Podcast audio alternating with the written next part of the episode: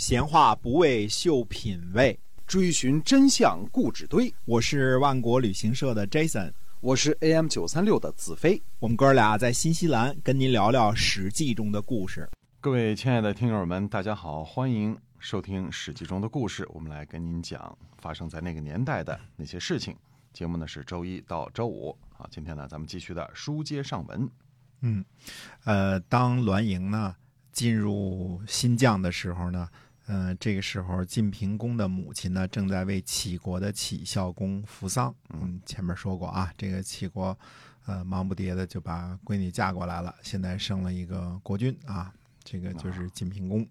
那么呃，乐王府呢和士盖呢装扮成侍从。坐着进宫办丧事的两位夫人的车子呢，就混进了宫里。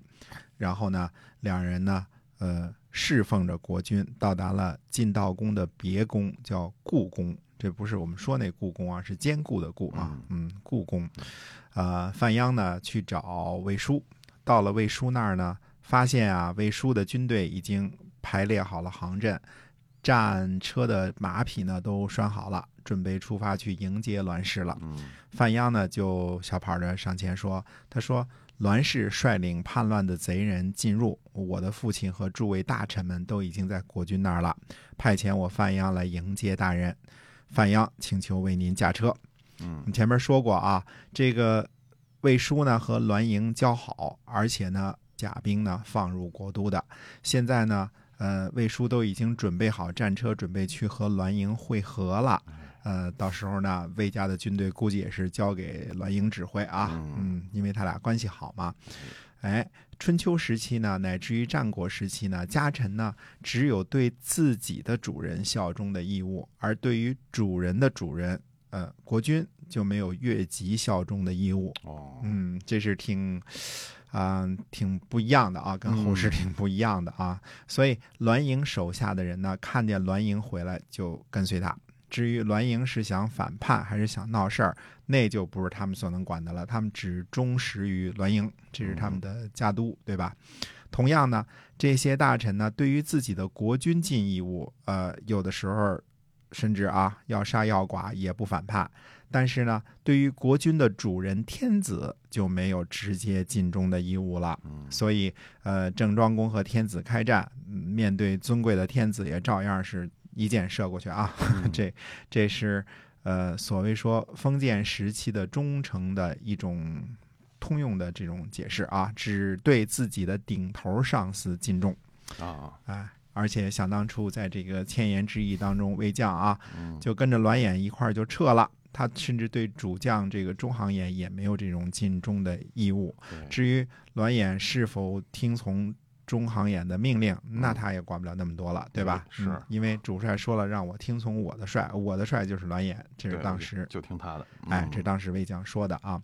那么范鞅呢？呃，拿着国君和诸位大臣的命令呢，先行赶到了魏书那儿。魏书呢，呃，只是和栾氏交好，帮他的忙而已。他自己呢，呃，其实并没有下决心反叛啊，也没有这个野心，他还是想侍奉晋平公的。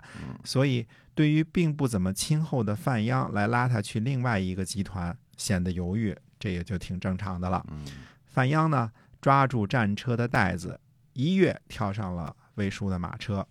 他呀，右手拿剑，呃，这个，呃，这个左手呢还握着带子，就对这个御手啊就下了命令，驱车呢离开了这个队列。就是原来车都排好了嘛，他就驱着这个。呃，魏叔的车就离开了，等于是半命令半胁迫的，就把要带走这个魏将。这御手就问他说：“去哪儿啊？”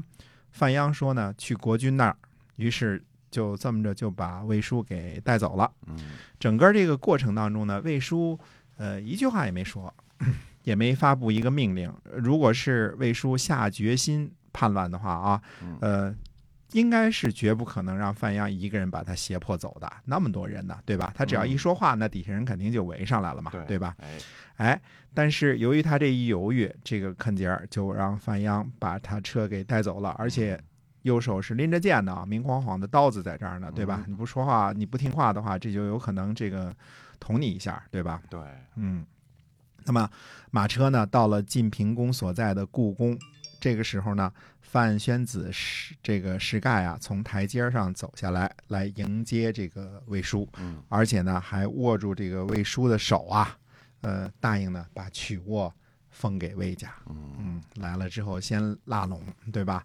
然后就许诺，政政治家的手腕儿大部分如此啊，嗯，胡萝卜啊，加大棒啊，嗯，这么看起来呢，原来呢曲沃应该是栾家的封地，所以栾家的这个故旧随从啊都在曲沃呢。嗯。那么，呃，等到这个谁，这个栾英一回来，一一一招呼，便拜众人，就都跟着他走了。嗯。那么石盖呢，答应把这个曲沃呢封给魏家，那就是这个之后的事儿了。如果说我们把这个栾家给干掉了，那曲沃就是你的了。哎，呃，让这个魏叔呢安心。那么魏叔呢，几乎是被范鞅绑架而来的，而且现在呢，国君和执政大臣都在这儿呢，嗯还有其他的卿士也都在旁边呢。就是想不同意，现在也没可能了。现在他就一个人嘛，势单力孤了嘛。嗯哎，至于和栾英的交情呢，嗯，既然无能为力了，管也管不了那么多了，对吧？等着接收曲沃就好了。所以这个这个人的这个这个心思啊，有的时候其实在不同的情况之下，它是会变化的，对吧？嗯 呃，这个微妙之处啊，这个《左传》就都给写出来了。那么辅佐国君呢是职责和义务，帮着朋友去打别的家族呢是义气。忠和义比起来的时候呢，显然忠的分量还更大一些，嗯。而且呢，呃，魏书已经被挟持了，呃，想不忠也无能为力了。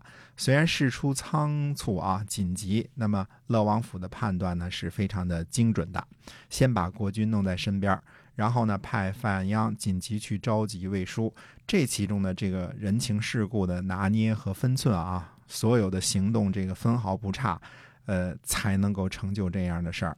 那么这样一来呢，已经进入到都城的栾英呢，被迅速的孤立了。欲知后事如何，且听下回分解。好，这是我们这个史记中的故事啊，就先跟您讲到这儿，希望您能够喜欢。